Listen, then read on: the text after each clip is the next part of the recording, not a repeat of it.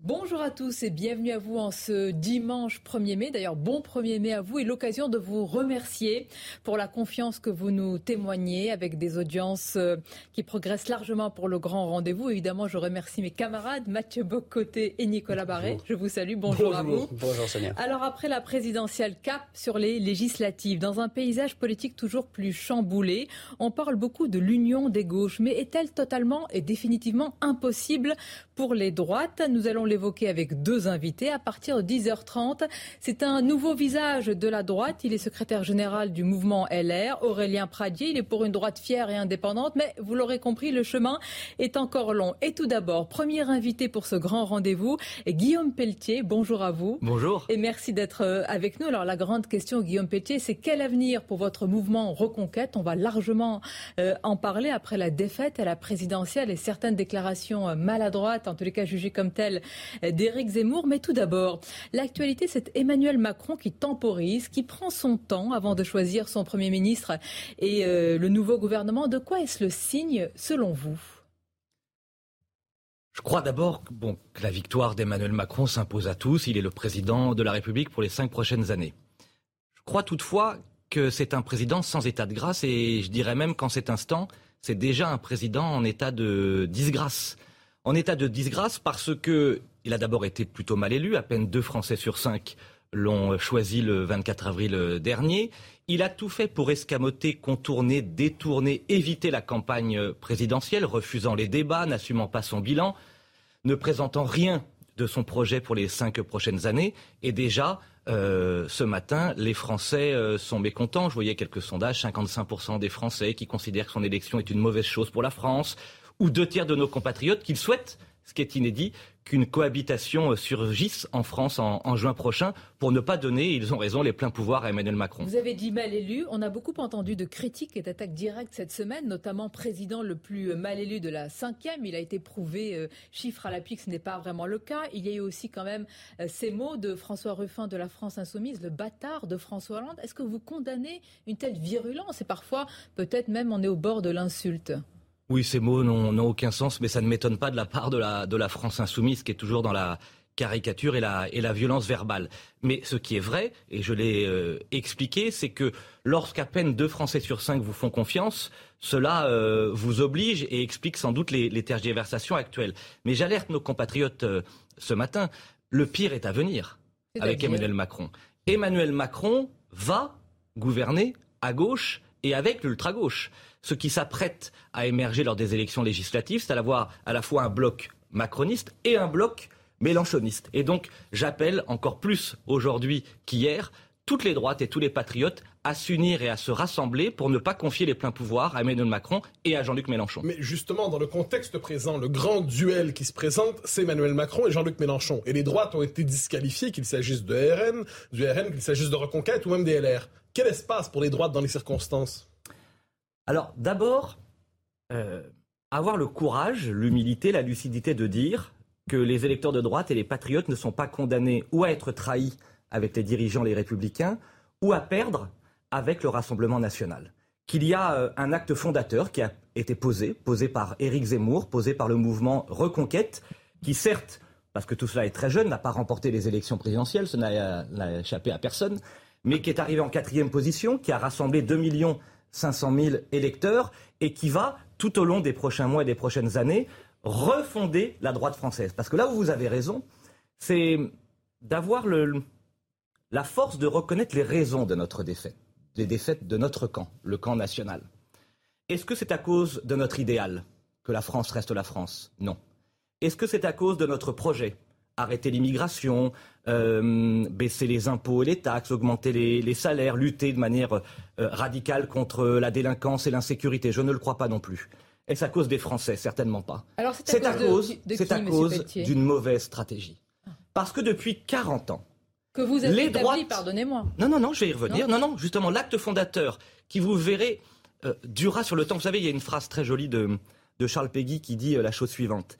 les soirs de victoire, on estime euh, qu'il n'y aura plus jamais, jamais de défaite. Et les soirs de défaite, on estime, on s'imagine qu'il n'y aura plus jamais, jamais de victoire. Et quand on est un vieux soldat, euh, on sait qu'il n'en est pas ainsi et que tout reste possible. Et qu'après des défaites, il y a beaucoup de victoires et qu'après de victoires, il y a beaucoup de défaites. Et donc, notre état d'esprit ce matin, notre état d'esprit. comme le monde, ce que vous dites, oui, euh, c'est vrai. Et vous ah, avez acté d'une défaite, mais nous, on a remarqué que depuis Vous savez, il n'y en a pas beaucoup qui actent et qui reconnaissent et une défaite et ces raisons. Et les raisons que nous posons, nous, avec Éric Zemmour, c'est une raison stratégique et non pas une raison idéologique. Ça fait 40 ans que les droites qui se présentaient au suffrage, que ce soit le Front National ou les Républicains, ont été incapables de s'entendre et de se réunir. c'est toujours le cas. Le Rassemblement ah, national, par exemple, refuse votre offre d'alliance. Vous avez tout à fait Comment raison. est-ce que vous, allez surmonter ça euh, si vous voulez ah, euh, unir la droite, comme vous dites C'est une œuvre de longue haleine. Vous savez, le général de Gaulle, en 1946, a attendu 12 ans pour fédérer le peuple face au parti.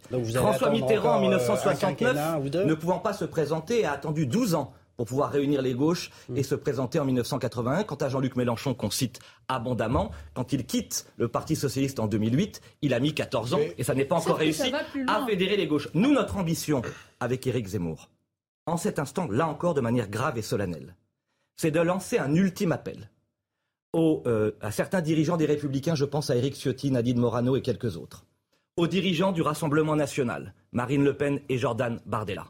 Voulez-vous être responsable les 12 et 19 juin de l'élection d'une majorité absolue pour Emmanuel Macron et d'un bloc considérable de députés indigénistes et islamo-gauchistes à l'Assemblée nationale. Nous, avec Éric Zemmour, nous ne le souhaitons Il pas. Ne pose pas la nous, question nous souhaitons rassembler et fédérer toutes les droites et tous les patriotes. Bien. Vous posez la question ainsi, ils ne l'envisagent pas du tout ainsi si on entend les déclarations du Rassemblement national. Ils estiment aujourd'hui que vous pourriez disparaître et à en croire, en tous les cas la stratégie de Marine Le Pen, elle acte plutôt sur votre mort politique. Nous n'avons pas besoin de vous, disent-ils de leur côté. Voilà la réponse à votre ultime Eh bien, euh, ils l'assumeront devant les électeurs et devant les Français dans les semaines et les mois qui viennent. Nous présenterons mardi prochain, avec Éric Zemmour, Marion Maréchal et Nicolas Bay, si cet appel n'est pas entendu, nos 550 candidats avec l'étiquette Reconquête. 550 candidats. Oui, puisque vous avez vu que dans certaines circonscriptions, pour montrer notre bonne volonté, nous ne présenterons pas de candidats, ni contre Marine Le Pen, ni contre Nicolas Dupont-Aignan, ni contre Éric Ciotti. Parce que, vous savez, ce qui compte euh, en politique comme en amour, ce sont les preuves. Éric Zemmour, dès le soir du premier tour, sans condition, a appelé à voter Marine Le Pen. Éric Zemmour, au lendemain du second tour, a tendu la main pour cette union des droites et des patriotes. Mercredi dernier, notre comité politique a décidé de ne pas présenter de candidats face à Le Pen, Dupont-Aignan et Ciotti. Nous lançons encore ce matin cet ultime appel. Si cet appel n'est pas entendu, les Républicains et le Rassemblement. Il y a des moqueries et des railleries sur votre stratégie. Votre comportement a été jugé à tort ou à travers, euh, peut-être à tort ou à raison, pardon, arrogant. Vous savez, on ne perd jamais, on ne perd jamais à tendre la main et à vouloir mettre de côté les querelles d'ego pour sauver la France. Sauf que je dis que ceux qui refusent cette main tendue acceptent et accepteront sur le temps long la fatalité de la défaite, la culture de la défaite, l'esprit de la défaite. Ça n'est pas notre intention avec Éric Zemmour. Et là, euh, le débat posé est, celui-ci. Nous voulons sauver la France. Pour, attendez, pour sauver la France, il faut gagner les élections. Et pour gagner les élections, il faut unir une majorité de Français d'accord sur l'essentiel. Le grand enjeu qui vient est de rassembler les droites et les patriotes, de rassembler les bourgeois patriotes et les ouvriers identitaires, d'associer ces deux blocs, la droite et les patriotes pour enfin gagner les élections. Ceux qui refusent chez les républicains et au Rassemblement national cette stratégie d'union porteront, oui, une immense responsabilité, mais je, euh, lance aussi cet euh, appel d'espoir ce matin, puisque Reconquête, si cette union est refusée, présentera des candidats dans toutes les circonscriptions de France, et nous allons semer en 2022, nous allons moissonner en 2024 lors des élections européennes et nous pourrons euh, savourer et déguster la victoire en 2027 à l'occasion de l'élection présidentielle. Quoi qu'il en soit, il n'y aura pas de victoire sans esprit d'unité. Alors, vous, vous allez présenter les candidats dans toutes les circonscriptions. Il n'est pas inimaginable que vous n'en fassiez élire aucun. À tout le moins, ce n'est pas, ce n'est pas une impossibilité. Comment un tel mouvement, tout naissant, tout jeune, peut-il survivre s'il n'a aucune représentation parlementaire? Ou une représentation famélique? Euh, tout d'abord, vous l'avez noté, heureusement, ces élections législatives ne se sont pas encore déroulées. Donc attendons, attendons les 12 et 19 juin, et il n'est pas du tout impensable aujourd'hui, si les 2 500 000 électeurs d'Éric Zemmour se mobilisent à nouveau euh, en juin, et si tous ceux qui ont, se sont trompés à travers un vote d'urgence ou un vote utile en votant qui pour Emmanuel Macron, qui pour Marine Le Pen, nous rejoignent, tout est aujourd'hui envisageable. Au Au-delà, vote pour des, pour des considérations locales. Hein. Vous savez, j'ai été maire, je suis député depuis 2017 euh, et je suis bien placé pour savoir que l'élection législative, puisque nous élisons les députés de l'Assemblée nationale, les législateurs, c'est avant tout un scrutin national. Et nous lançons, là encore, cet appel aux, Français. Si vous voulez que la droite continue à perdre, si vous voulez laisser les pleins pouvoirs à euh, Emmanuel Macron et à l'ultra-gauche, si vous voulez que les islamo-gauchistes envahissent l'Assemblée nationale, continuer à voter pour des partis qui refusent l'unité. Si à l'inverse, si à l'inverse, la droite c'est aussi Emmanuel Macron. Attendez. Mais permettez-moi de poser quelques questions pour nourrir oui, votre mais si argumentaire. À, Si à l'inverse, vous voulez une vraie politique de droite, une vraie politique patriotique, si vous voulez arrêter l'immigration, si vous voulez soutenir nos policiers et nos gendarmes, si vous voulez enfin baisser oui, bah, enfin, euh, les législatives, euh, c'est aussi un moyen de euh, compenser ou de corriger son vote à l'élection présidentielle. Je ne suis pas sûr là que les Français rêvent d'un Emmanuel Macron disposant des pleins pouvoirs. il sera candidat, Éric Zemmour? Alors, pour mener cette stratégie que vous décrivez, qui est nationale, vous dites c'est une élection nationale législative. Les, les, généraux doivent montrer l'exemple et ils montreront bien entendu l'exemple, que ce soit Éric Zemmour, moi-même, Marion Maréchal, Nicolas Bay. Nous verrons dans quelle articulation Il faut à la fois des exemples de candidats il faut aussi des généraux qui organisent, coordonnent cette campagne des élections législatives. Mais oui, si c'est, vous voulez me faire dire ce matin que euh, euh, tout va bien pour la droite française et les patriotes, que nous avons gagné l'élection présidentielle, que nous allons avoir un raz-de-marée aux élections législatives, non. Je suis lucide. Mais je dis aussi qu'il faut tirer les leçons de cette défaite, qu'il faut regarder ce que d'autres ont fait ou ont su faire. Emmanuel Macron est dans une démarche d'unité, Jean-Luc Mélenchon est dans une démarche d'unité. Nous regrettons avec Éric Zemmour que les Républicains et le Rassemblement national ne soient pas aujourd'hui dans cette eh démarche d'unité. Cette unité est une œuvre de longue haleine et nous y parviendrons sur le temps long. Une courte pause et on va continuer à parler de cette alliance. Est-elle impossible justement à droite? Pourquoi? Pourquoi cette euh, apparemment impossible union de droite? Et vous nous répondrez plus précisément sur l'avenir d'Éric Zemmour, le vôtre et d'autres euh, également pour euh, ces législatives. On se retrouve en direct sur Europe 1 et CNews. Et avec notre invité, vice-président exécutif du mouvement Reconquête, Guillaume Pelletier, vous avez dressé le paysage politique formé de blocs, le bloc central macroniste, le bloc à la gauche de la gauche, que vous avez qualifié aussi euh, d'islamo-gauchiste. Face à cela, Guillaume Pelletier, vous appelez à l'union euh, des droites. On va continuer à en parler. Encore une précision concernant à la fois euh, votre avenir et celui d'Éric Zemmour. On vous entend bien ce matin. Vous comptez mener cette bataille vous-même des législatives avec les incarnations et j'allais dire évidemment celle d'Éric Zemmour aussi. Ça vous semble pertinent que vous alliez tous dans cette bataille-là? Ah ça c'est certain, c'est que nous serons tous à 100% dans cette bataille, mais je le disais avec beaucoup de vérité et de transparence, il faudra à la fois des généraux candidats dans les circonscriptions, ce peut être Éric Zemmour, ce peut être moi, euh, Marion Maréchal, mais il faudra aussi des généraux pour coordonner à travers un mouvement jeune. Vous savez, 550 candidatures, finaliser nos accords avec nos alliés, puisque nous avons commencé cette union des droites et des patriotes, puisque nous sommes en train de finaliser un accord avec le CNIP de Bruno Nors, via de Jean-Frédéric Poisson, le mouvement conservateur de, Laurence Trochu, déjà quatre mouvements qui vont se rassembler pour cette euh, élection législative. Et donc tout ça euh, prend du temps. Vous savez, mener 550 euh, campagnes, ça nécessite aussi du temps. Et donc d'ici quelques jours, à la fin de cette semaine ou au début de la semaine prochaine, nous vous présenterons aussi ceux qui mèneront directement la campagne. ce n'est pas par peur de l'échec que vous n'irez pas. Ah, certainement pas. Vous savez, moi j'ai perdu euh, euh, cinq ou six fois dans mes premières campagnes dans les années 2000. J'ai gagné les cinq dernières euh, élections. J'ai encore conquis un canton à gauche il y a à peine un an, le canton de Chambord, qui était à gauche depuis 42 ans. Donc moi j'adore les campagnes électorales. Mais ce qui compte, au-delà de nos cas personnels, est de penser à sauver son siège. Le grand objectif de cet acte fondateur qu'a posé Éric Zemmour, c'est de sauver la France. Et je le répète, pour sauver la France, nous devons gagner les élections et donc créer les conditions d'un grand rassemblement des droites et des patriotes demain et après-demain. Guillaume Pelletier, la question est toute simple. Comment tenir? Imaginons que les législatives ne soient pas idéales pour vous. Pour un nouveau mouvement, pour un jeune mouvement, les législatives, c'est rarement l'idéal. Tenir, ça s'appelle les européennes. Comment tenir deux ans sans échéance électorale? Comment tenir deux ans sans les grands meetings qui mobilisent vos militants? Comment tenir deux ans sans représentation parlementaire? Comment tenir dans l'invisibilité? Alors, euh, je pense euh, exactement le, contraire. Je pense que le, Parlement est évidemment euh, une entité fondamentale dans notre République. Moi, je suis très fier d'être député de la nation. Mais je sais aussi D'ailleurs, Jean-Luc Mélenchon lui-même le dit. Emmanuel Macron lui-même, qui n'a jamais été député, l'a démontré. Ce qui va compter, et nous préparons justement tous ces travaux avec Marion Maréchal, Nicolas Bay et, Éric Zemmour, c'est de refonder totalement la droite française au sens large.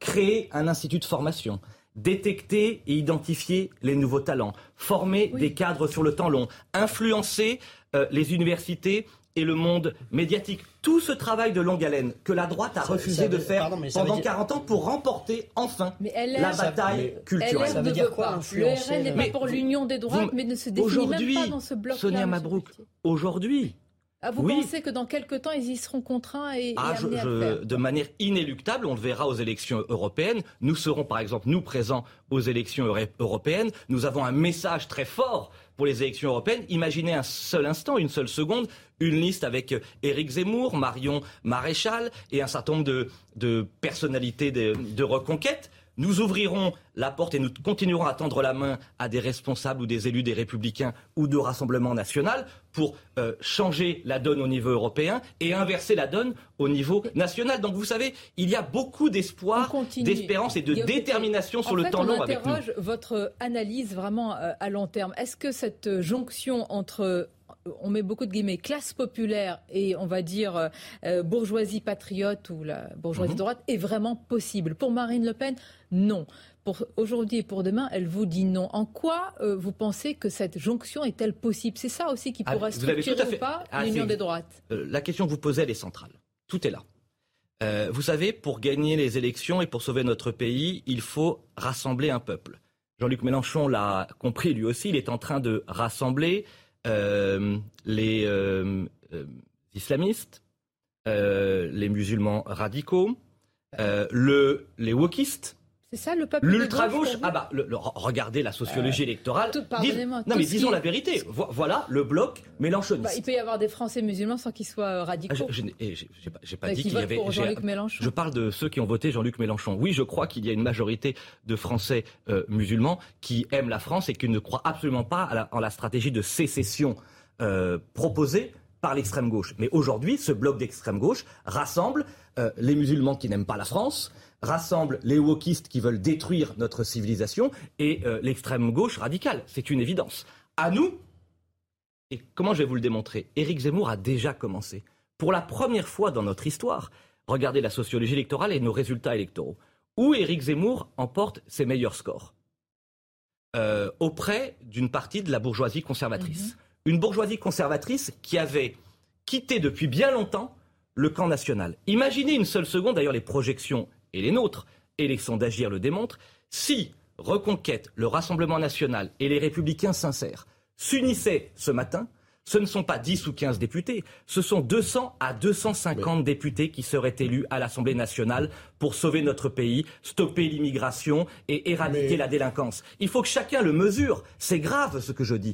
Et ceux qui refusent cette main tendue porteront une immense responsabilité et ce ne sera certainement pas eux qu'il faudra écouter pendant les cinq prochaines années quand Macron et Mélenchon dirigeront à deux notre pays. Guillaume Pelletier, néanmoins, au, soir du deuxième tour, nous le savons, Éric Zemmour a lancé cet appel à l'union des patriotes et des droites et il a aussi condamné par ailleurs Marine Le Pen en disant c'est la huitième fois qu'une Le Pen perd ou un Le Pen perd à la présidentielle. Est-ce que cette déclaration n'a pas d'une certaine manière condamné votre proposition à l'irrecevabilité? Deux choses. Alors, je ne crois pas deux choses. D'abord, euh, relisons ou réécoutons cette déclaration dans son entier. Quand même. Elle commence par hélas, hélas, hélas. Et elle se conclut, ça n'est pas de gaieté de cœur que je, euh, je prends acte de cette énième défaite. Il faut que chacun fasse son auto-critique, le Rassemblement national aussi. Si nous basculons, nous, dans l'archéologie de toutes les petites phrases des uns et des autres, celles que nous avons pu tenir, celles qu'ont pu tenir les dirigeants du Front National, ou celle des dirigeants les républicains, on s'en sortira pas. nous nous disons, et c'était la conclusion d'ailleurs de l'intervention d'Éric Zemmour, oublions nos vaines querelles, unissons nos forces. Là est l'enjeu de l'élection. Elles ne sont pas oubliées par euh, le camp de, Marine Le Pen. C'est pour ça qu'on vous pose euh, la question. On voit bien que depuis une semaine, il y a des suppliques de votre part. Et semble-t-il, est-ce que Marine Le Pen ne parie pas tout simplement, je vous ai posé la question tout à l'heure sur votre mort politique, tout bah, simplement. Est-ce que vous le pensez? Est-ce que c'est Je ne, je ne l'espère pas. Euh, si c'est le cas, euh, je l'appelle à regarder euh, son engagement politique, son parcours politique, son amour de la France qu'elle prétend incarner, de regarder aussi, et pourtant Dieu sait que c'est un adversaire politique, ce que fait aujourd'hui Jean-Luc Mélenchon. Il a été combattu par Europe Écologie Les Verts, il a été combattu par le Parti communiste. Je dirais même que Fabien Roussel l'a privé d'accès au second tour de l'élection présidentielle. Et pourtant, au nom de ses convictions, lui, il est capable de rassembler autour de la table toutes les forces de gauche. Eh bien, avec Éric Zemmour, nous le disons avec détermination, avec enthousiasme, et nous démontrerons notre victoire aux européennes et en 2027 pour l'élection présidentielle, nous voulons plus que tout, au-delà de toutes les querelles, au-delà de toutes les divisions, rassembler tous ceux qui aiment la France, tous ceux qui, de droite ou patriotes, veulent redresser notre pays. Tel est le défi vital essentiel, existentiel, en tout cas, que je souhaite en tant que vice-président exécutif avec mes amis Marion, Nicolas et Éric Zemmour, incarner sur le temps long. Et vous l'avez dit, donc c'est une œuvre de, long terme que vous visez. Euh, et pour gagner, vous avez également euh, dit tout à l'heure que euh, ça suppose aussi d'influencer l'université. Qu'est-ce que vous voulez dire par là exactement? Ah, nous devons, et nous le ferons avec beaucoup de moyens dès l'automne prochain, créer des syndicats, créer des associations, c'est-à-dire faire ce que la gauche a fait il y a 40 ans, que la droite n'a jamais fait, euh, c'est-à-dire autour de Reconquête, en lien avec euh, cette jeunesse fantastique dont le le cœur brûle d'amour pour la France. On l'a vu. Vous savez, ce raz-de-marée militant, c'est 125 000 adhérents euh, aujourd'hui. C'est 2 500 000 électeurs. Les images du Trocadéro, le Palais des Sports avec près de 6 000 jeunes. Tout ça, ça n'était pas vain.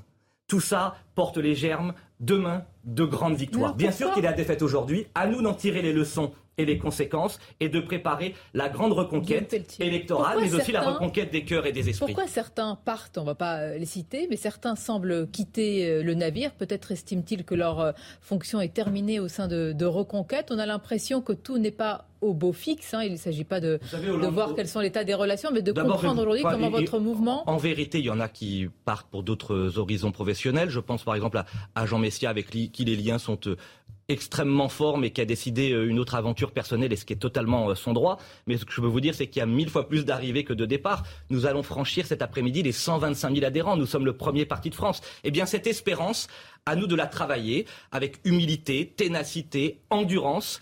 Oui, cette année 2022 n'a permis, hélas, que de semer, mais le temps de la, de la moisson en 2024 et en 2027 viendra. Et donc j'appelle euh, tous les amoureux de la France à nous rejoindre pour bâtir le grand mouvement de la droite populaire, le grand mouvement des patriotes qui demain sera capable de battre Emmanuel Macron, d'empêcher Jean-Luc Mélenchon euh, de l'emporter et de constituer ce grand courant national identitaire dont la France a besoin. Alors vous invitez le Rassemblement national à l'autocritique, vous invitez les républicains à l'autocritique. Je devine que vous vous invitez vous-même à l'autocritique. Quelle est l'erreur dans cette campagne qui a fait en sorte que ça n'a pas donné le résultat que vous souhaitiez?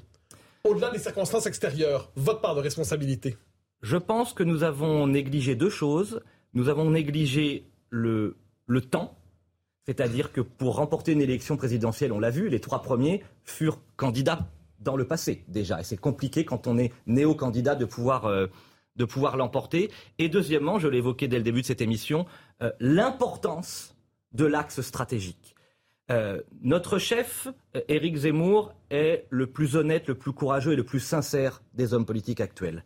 Nous avons une équipe remarquable et c'est une force avec euh, Marion Maréchal, Nicolas Bay et nos, et nos parlementaires. Attendez, attendez. Bah, si, non, non, je, attendez. Je viens de vous dire qu'on n'avait pas eu, sans doute à 7 ans, on n'avait pas mesuré euh, cette importance et que nous avions eu le tort uniquement d'axer notre campagne, et c'était noble, sur des convictions, négligeant l'axe stratégique, alors qu'Emmanuel Macron n'a fait que ça, que Marine Le Pen n'a fait que ça avec le vote utile et que Jean-Luc Mélenchon n'a fait que ça avec le vote utile à gauche. Et c'est la raison pour laquelle, tirant les leçons de cette erreur, nous disons désormais que nous ne changerons rien de nos convictions, nous ne changerons rien de notre organisation, mais que nous allons faire de l'axe stratégique de l'union des droites et des patriotes, c'est-à-dire de l'alliance du bloc populaire et de la bourgeoisie euh, identitaire, l'axe central euh, du retour de la droite et de nos victoires aux élections européennes et aux élections présidentielles. En tout cas, tous ceux qui, au Front National ou chez les Républicains, continueront à tenter de créer euh, un avenir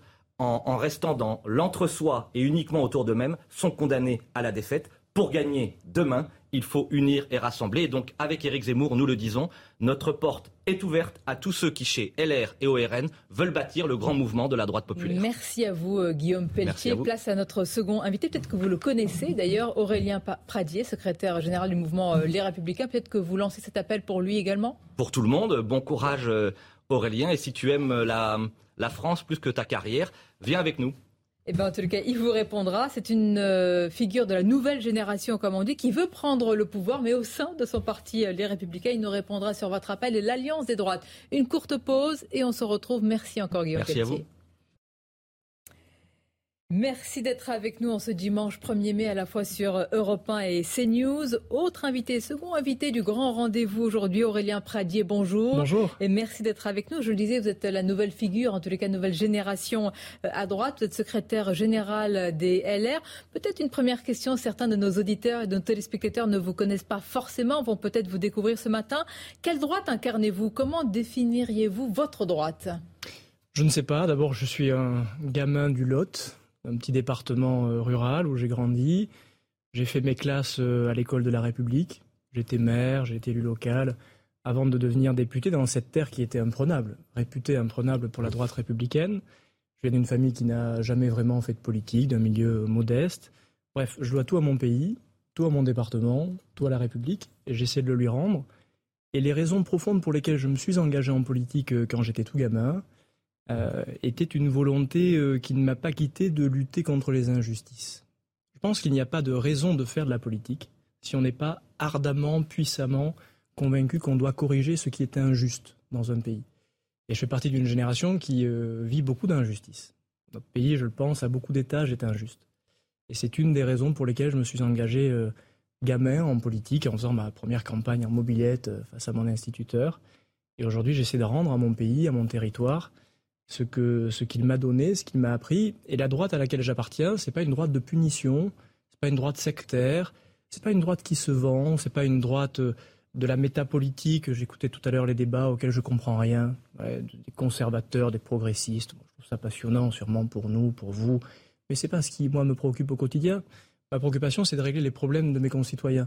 Alors, je sais que ça peut paraître méprisable. Parfois, on se dit tout ça, c'est de la petite politique de sous-préfet. Non, non, non régler le problème de nos concitoyens, les problèmes de nos concitoyens, c'est faire de la vraie politique. Mais j'imagine que tout le monde le veut dans votre parti. Est-ce à dire, que vous avez dit ne pas se vendre aussi, est-ce à dire que ceux dans votre parti qui veulent rejoindre Emmanuel Macron sont dans une euh, logique de petites boutiques et de petits arrangements? Oui, je le crois.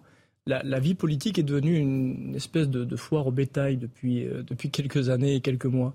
Et ce qui, moi, me frappe beaucoup, c'est l'inversion des valeurs. Euh, moi, je prétends pas être un héros politique, j'ai beaucoup de défauts, beaucoup de fragilités, de faiblesses aussi.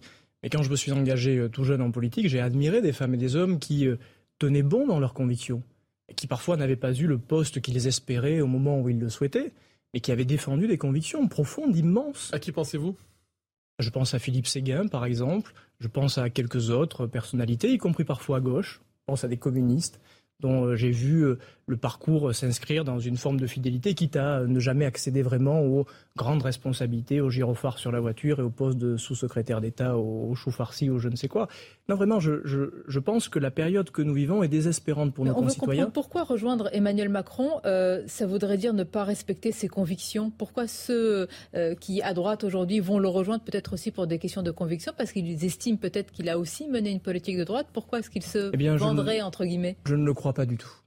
Je ne crois pas une seule seconde que celles et ceux qui, dans une famille politique comme les Républicains, iraient demain chez Emmanuel Macron le feraient par conviction. Et je pense qu'il faut en finir avec cela. Et je crois. Pourquoi? Mais parce vous avez que des grandes figures de droite qui ont rejoint Emmanuel Macron, comme Édouard Philippe, comme euh, Bruno Le Maire, comme Darmanin, etc. Oui, pardon pour les grandes figures de droite. Vous les jugez peut-être comme des grandes figures de droite.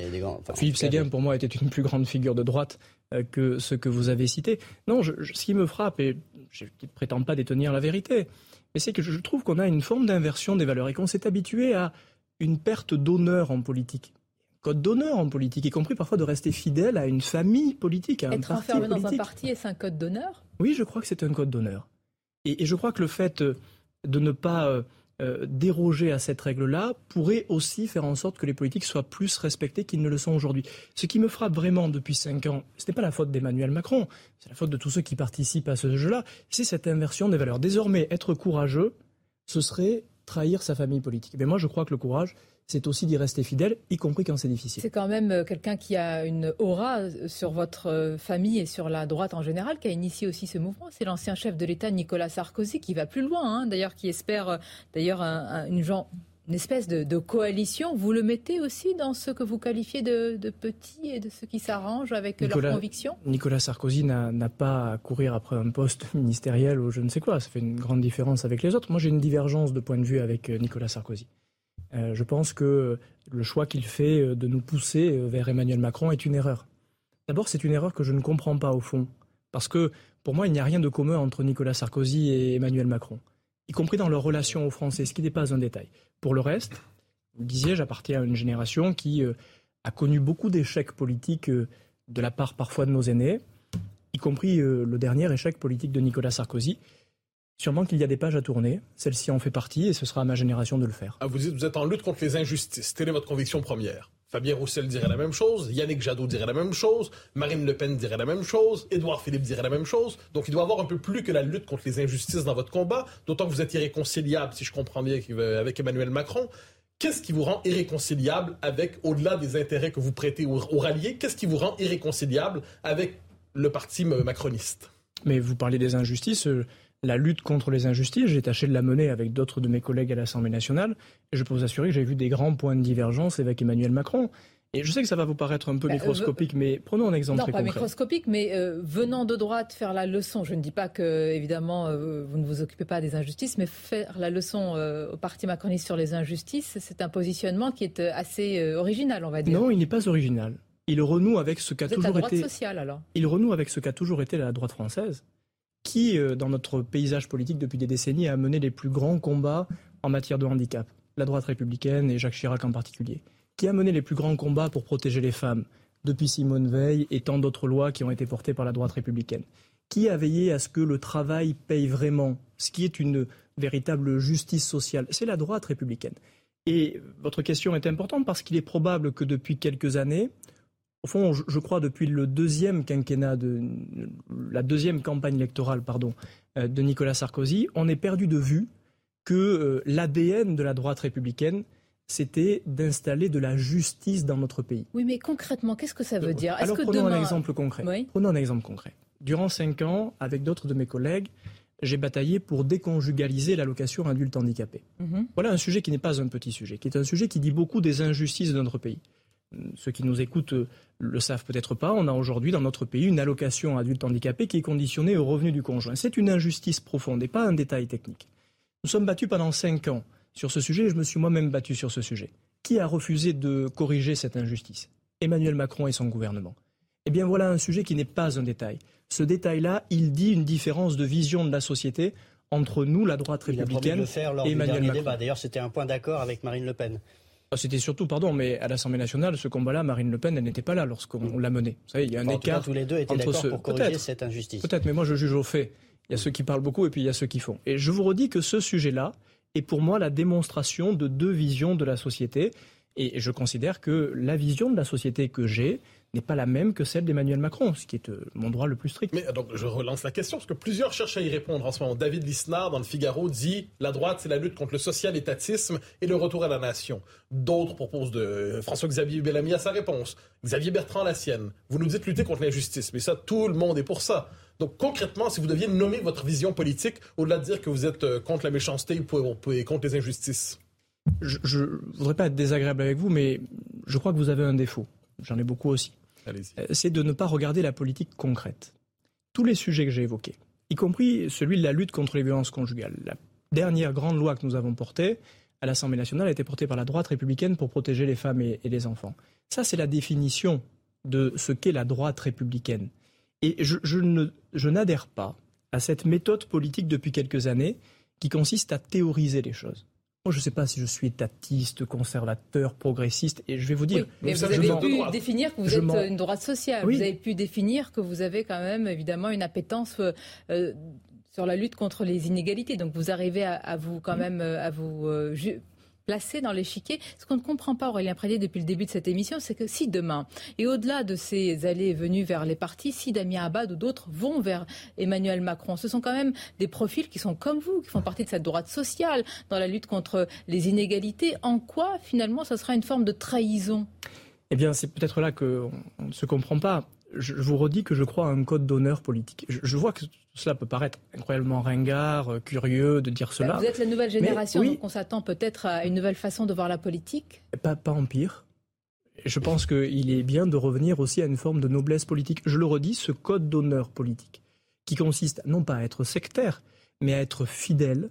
Je comprends que ça se soit effacé du paysage politique, mais c'est ce qui fera demain que nos concitoyens nous respecteront à nouveau. Et donc ma première différence est celle-ci. C'est au fond une différence d'exigence morale. Euh, aujourd'hui, euh, vous citiez quelques noms euh, tout à l'heure de celles et ceux qui peut-être seraient tentés par l'aventure gouvernementale. Le faire, ce serait d'abord une faute morale. C'est ce que vous leur dites Oui, d'abord une faute morale. Et, j'irai plus loin. C'est aussi une faute politique. Et pour les Parce que si demain, dans notre pays, nous continuons à avoir l'affrontement de deux blocs, comme nous l'avons eu depuis plusieurs mois, alors notre démocratie sera continuellement affaibli et un jour, ça finira mal. Il y a donc euh, à cette fidélité-là. Ça finira mal, c'est-à-dire? Ça finira mal parce que les extrêmes, d'un côté comme de l'autre, parce que je les catégorise de la même manière à mon sens, euh, pourraient emporter euh, la responsabilité politique, ce que je ne souhaite pas pour mon pays. Et donc, à être fidèle aujourd'hui, c'est à la fois une responsabilité morale, et pardon de ne pas le balayer d'un revers de la main, mais c'est aussi une responsabilité politique pour rééquilibrer notre démocratie qui en a besoin. Qu'est-ce que vous répondez à notre invité précédent qui appelle, euh, Guillaume Pelletier, qui appelle à une union des droites? Je ne sais pas ce que c'est l'union des droites. Vous ah, savez, l'a expliqué en détail. mais comme un bloc de gauche, comme un bloc central, un bloc de droite. C'est eh bien, oui, c'est trop simple pour euh, être euh, intelligent. D'abord, je vois bien ce que le parti de Reconquête est en train de, de faire. Ils se croyaient déjà en responsabilité, ils sont en train de voir qui peut les acheter. Ce n'est que cela. Moi, je vais vous dire les choses comme je les pense je trouve ce spectacle absolument misérable. Absolument misérable. Quand on a essuyé une défaite électorale, comme c'est le cas des Républicains, on reste dans sa boutique. On ne va pas essayer de se vendre aux uns et aux autres, de s'acheter. Et puis, je, veux vous dire une chose. Euh, moi, l'union que je souhaite, c'est l'union des Français. Depuis quand est-ce que. La souhaite, oui, mais pardon, pas dans notre discours politique. Vous voyez bien que depuis des années, et quelques mois singulièrement, tous les débats sont des débats euh, euh, de boutiquiers sont des débats euh, d'alliance, de groupes et de politique. Je prétends pas être au-dessus. Tout ce que je sais, c'est que ce qui m'intéresse, c'est pas de parler au parti Reconquête, au parti Rassemblement National, avec qui personnellement je ne me sens pas de point commun. Ce qui m'intéresse, c'est de parler à tous les Français et de sortir de cette logique absurde des parts de marché électoral. mais quand votre candidate fait moins de 5%, comment vous faites pour faire l'union des Français si vous ne parlez pas aussi aux autres? Mais les autres, ce sont les Français. Moi, ça ne m'intéresse pas de parler euh, euh, aux caporaux euh, du Rassemblement national ou, de Reconquête. Ce n'est pas le sujet. Ce qui m'intéresse, c'est de parler aux Français. Eh vous allez le faire. On va marquer une courte pause, pardonnez-moi. Parler aux Français, mais justement avec quelle politique? Parce que pendant les cinq années, vous avez beaucoup critiqué Emmanuel Macron pour en arriver là. Donc, quel projet, quelles nouvelles idées et quelle France pour demain? Puisque vous êtes partie de cette nouvelle génération, on va continuer à en parler sur Europe 1 et CNews. À tout de suite.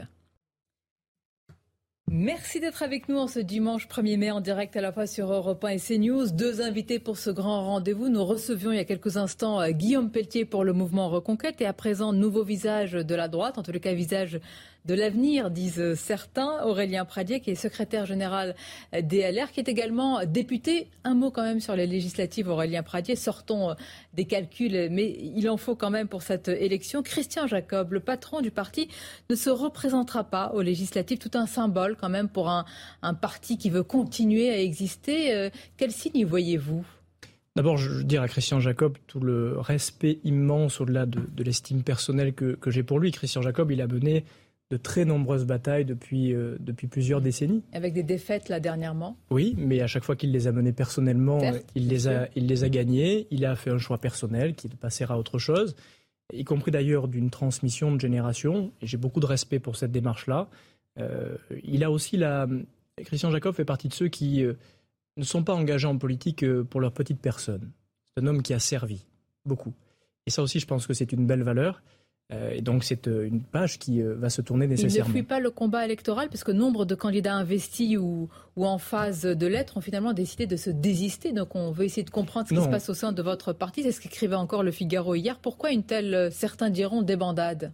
Christian Jacob a fait le choix personnel déjà depuis plusieurs mois de ne pas se représenter au terme de plusieurs années de mandat. Ça n'a rien à voir avec le fait de d'accepter de mener ou pas les, batailles. Moi, je les mènerai. Ce que j'observe au passage, d'ailleurs, sur, ce sujet, c'est que beaucoup de ceux qui jouent les héros politiques, écouté mon prédécesseur à cette place tout à l'heure, qui vous explique que ce sont des grands généraux, qui ont le sens du combat, qui citent Napoléon. Moi, j'étais maire de la Bastide-Murat, petit village dans le Lot dans lequel Murat est né. Mmh. Et Murat, il avait une différence entre avec tous ces héros de papier, c'est que lui, il menait les batailles. Moi, je serais candidat aux élections législatives, même si c'est difficile dans un département difficile. Je vois que beaucoup de ceux, notamment chez Reconquête, qui donnent des grandes leçons de courage, sont en train de se dégonfler. Oui, mais même chez vous, il y en a qui se désistent, euh, Sonia Mabrouk. il y a effectivement il y a un certain nombre de, oui, il y a candidats, qui étaient sur le point d'être investis et qui finalement décident de ne pas y aller. Pas des sortants, des femmes et des hommes qui sont dans des circonscriptions difficiles, c'est toujours arrivé, on les remplacera, on aura des candidats. Oui, pour ce qui me concerne, je mènerai la bataille, même si dans mon département c'est difficile. c'est le signe de quoi, ça, si, si, ne veulent pas y aller Mais c'est le signe que la situation est difficile. Et c'est le signe qu'il y en a qui sont plus valeureux que d'autres. Et je le redis, oui, mais bien sûr. je parle pas, je parle pas, je parle pas de ceux qui ont fait le choix personnel déjà de ne pas y aller. Oui, c'est assez distribué. Le courage politique, vous savez, c'est quelque chose qui est une denrée rare. Mais je redis, je redis que je n'accepte pas de recevoir de leçons de courage politique des trouillards d'autres partis qui n'iront pas aux élections législatives parce qu'ils savent que c'est trop difficile. Moi, je mènerai la bataille avec d'autres de mes collègues euh, de toute génération et nous gagnerons cette bataille. Vous, vous gagnerez, c'est-à-dire? Nous gagnerons nos batailles législatives dans chacune de nos circonscriptions. Oui, je suis convaincu que nous pouvons le faire. Parce que nos, ancrages territoriaux, nos ancrages personnels, vous pouvez me regarder curieusement, mais je vous assure que dans un département comme le Lot, ce n'est pas l'étiquette politique qui fait la différence. C'est le boulot euh, du député et c'est la sincérité du candidat. Peut-être même la fidélité dont je parlais tout à l'heure. Parce que voyez-vous, beaucoup d'électeurs qui n'ont pas exactement mes convictions. Et peut-être que vous gagnerez votre bataille, mais pardonnez-moi quand même, beaucoup se disent à LR que s'ils font face à un candidat avec une étiquette macroniste, ils seront balayés. Telle est la eh réalité. peut-être que vous ne voulez pas y adhérer, mais non, je, n'y adhère pas parce que peut-être, mais ils se trompent. Ils se trompent tactiquement, parce que la vérité, c'est que dans le Lot comme ailleurs, les électeurs reconnaissent votre solidité et votre fidélité. Et la meilleure manière d'aller convaincre des électeurs qui n'ont pas forcément voté Valérie Pécresse aux élections présidentielles de faire confiance à des députés des Républicains, c'est d'être fidèle et d'être droit dans ses votes. Quand on commence à brouiller les cartes, alors on perd. Alors, je, je, comprends, vous dites qu'il y a des choix personnels, les législatives, on se porte sur un homme davantage que sur une étiquette, mais néanmoins, néanmoins, les, euh, vous demandez aux gens de se présenter sous votre étiquette, étiquette LR. Alors la question que je vous poserai simplement, c'est pourquoi, pourquoi aujourd'hui certains rejoindraient LR, sachant que néanmoins les perspectives électorales ne sont pas très, très avantageuses. Quelle est la marque distinctive de LR là-dedans? Oh, La lutte contre les injustices, j'ai bien compris, mais tous s'en réclament. Donc quel, est le petit plus de LR dans tout cela? Défendre les Français. Depuis cinq ans. Mais tout le monde dit ça aussi. Peut-être, mais moi je vais le dire différemment. Depuis cinq ans, qui, concrètement, au-delà de le dire, l'a fait? Depuis cinq ans, qui sont les députés à l'Assemblée nationale qui ont vraiment défendu les Français? Je vous citais des exemples tout à l'heure. C'est difficile de dire que vous avez le monopole de la défense des Français quand même, de, tous les partis. Pas le euh, monopole, sûrement. J'aurais pas cette immodestie. En revanche, depuis cinq ans, sur tous les sujets que j'ai évoqués tout à l'heure, sur la question de la défense des salaires, sur la question du handicap, sur la question des violences conjugales, sur la question de la lutte contre la pauvreté. Pécresse a été la candidate du social et du pouvoir d'achat. À l'Assemblée, je vous parle depuis les yeux ce matin. Je vous parle depuis cinq ans à l'Assemblée nationale. Je reviens un peu plus loin. Depuis cinq ans, ces combats, nous les avons menés. Est-ce que les députés du Rassemblement national les ont menés? Non, pas du tout. Pardonnez-moi, mais ils n'étaient même pas présents dans l'hémicycle. C'est quand même pas un détail. Ils sont peut-être présents sur les plateaux de Est-ce que la majorité l'a mené C'est ça aussi votre principal la majorité, problème La majorité ne l'a pas mené. Non, la majorité ne l'a pas mené. Les exemples que j'ai cités tout à l'heure, ils sont à l'initiative des députés des Républicains. Est-ce que les députés des Insoumis ont mené ces batailles-là? Non ces batailles, les batailles, la bataille des députés insoumis a été de, semer, le bazar à l'Assemblée nationale et rien de euh, plus. Au présidentiel, avec tout ce qui a été fait, avec tout le travail qui a été fait, avec tout cet aspect social, avec la défense des Français, avec tout ce que vous nous mettez en place, on se demande pourquoi vous n'avez pas gagné. Parce qu'il y a des pages sûrement à tourner. Oui, non, je conteste pas. Mais est-ce qu'il y a une forme d'introspection peut-être à avoir ce matin? Ah bien sûr. Et on l'a déjà depuis euh, un bon bout de temps.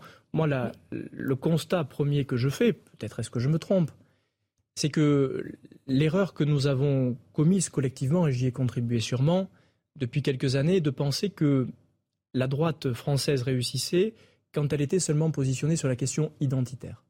Je ne le crois pas. Et je le dis ce matin. Je pense que le vrai positionnement de la droite française, c'est d'être en protection des Bertrand l'a porté, ça, la droite en sociale. protection des plus fragiles. aussi. Oui, mais nous ne l'avons pas suffisamment collectivement porté. Nous l'avons vu lors de ces dernières élections présidentielles, nous l'avons vu lors des élections européennes, nous l'avons vu lors des élections présidentielles où François Fillon était le candidat, même lors de la deuxième campagne de Nicolas Sarkozy. La droite française, elle gagne en 95 sur la fracture sociale, elle gagne en 2007 sur le travailler plus pour gagner plus. Notre choix stratégique désormais, et c'est ce que je plaiderai, est de se repositionner sur les questions populaires, de devenir demain les vrais défenseurs des plus fragiles dans notre pays. Ce, qu'a fait Marine Le Pen pour le Rassemblement national, vous souhaitez le faire pour les LR En tous les cas, son positionnement tactique depuis deux mois, qui pour moi était une forme d'imposture, parce que la réalité c'est que l'étiquette sur le bocal avait changé, mais le bocal n'avait pas changé, a payé. C'est un constat lucide que l'on peut faire.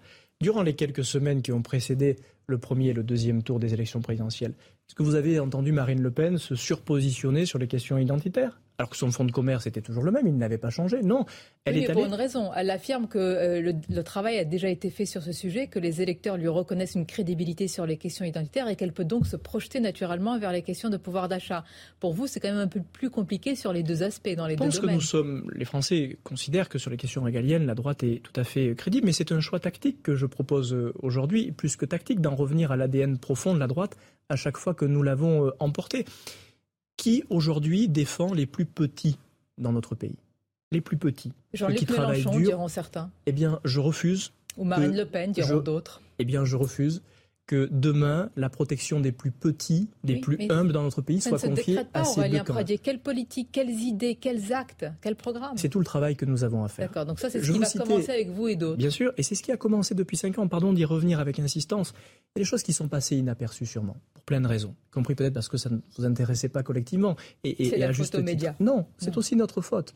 Lorsque, euh, à l'Assemblée nationale, nous menons à trois reprises la bataille de la lutte contre la pauvreté 10 millions de personnes sont pauvres dans notre pays, malgré le travail.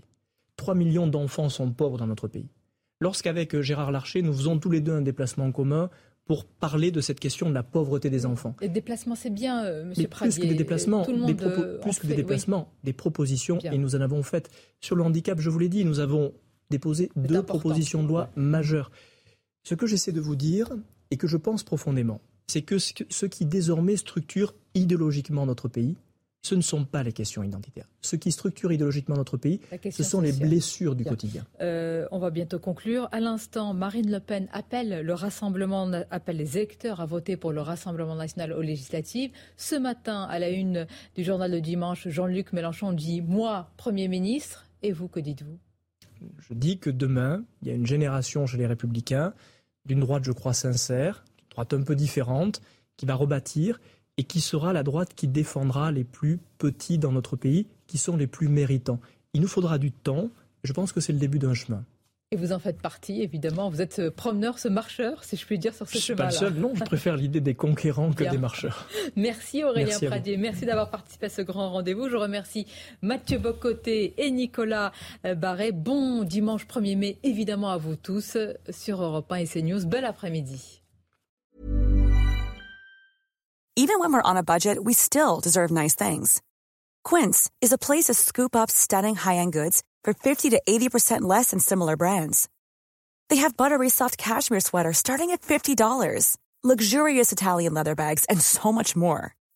Plus, Quince only works with factories that use safe, ethical, and responsible manufacturing. Get the high-end goods you'll love without the high price tag with Quince. Go to quince.com/style for free shipping and 365-day returns.